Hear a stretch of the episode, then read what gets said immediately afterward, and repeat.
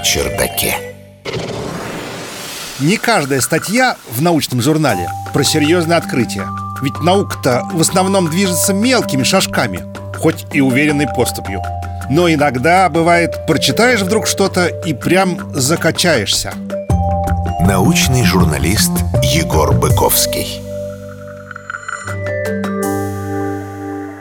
Вот живет на свете такой аксолотль, мелкая амфибия. Я тут отвлекусь на секунду и замечу, что аксолотль – животное поистине удивительное уже само по себе, ведь оно представляет собой неотоническую форму бесхвостой амфибии амбистомы. Что это значит? Это означает, что в процессе эволюции аксолотли научились размножаться, задерживаясь на личиночной стадии развития и обходясь без метаморфоза, который превращает их во взрослую особь. Ну, то есть они все личинки, друзья. Дальше подростка они не заходят. Никаких взрослых проблем. Просто мечта. Однако уникальная амфибия имеет и другую супер-пупер способность. Речь идет о ее фантастической регенерации.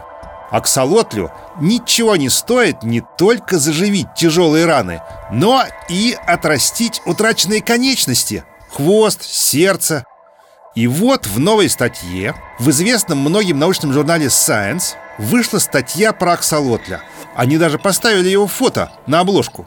И в этой статье ученые описывают молекулярные механизмы регенерации аксолотля.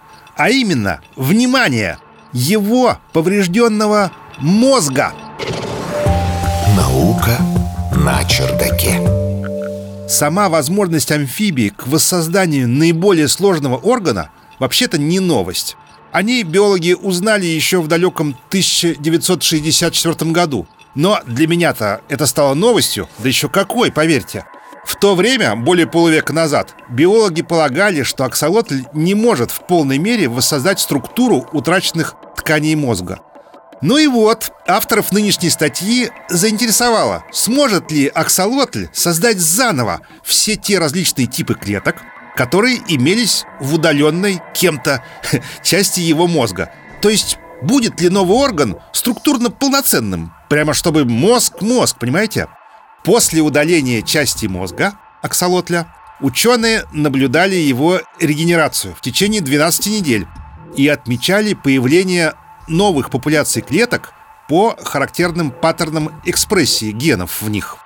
Выяснилось, что аксолотль и правда успешно и в полной мере восстанавливает ткани поврежденного и даже частично утраченного мозга. Для этого у амфибии имеется сложная и многостадийная регуляция процесса регенерации. На третьей стадии клетки нейробласты дают начало специализированным клеткам, которые в точности соответствуют исходным нейронам. И, пожалуйста, аксолотль возвращает себе полноценный мозг. Как это удобно, друзья! Странно завидовать амфибиям, а вот иногда, ну, прямо не удержаться.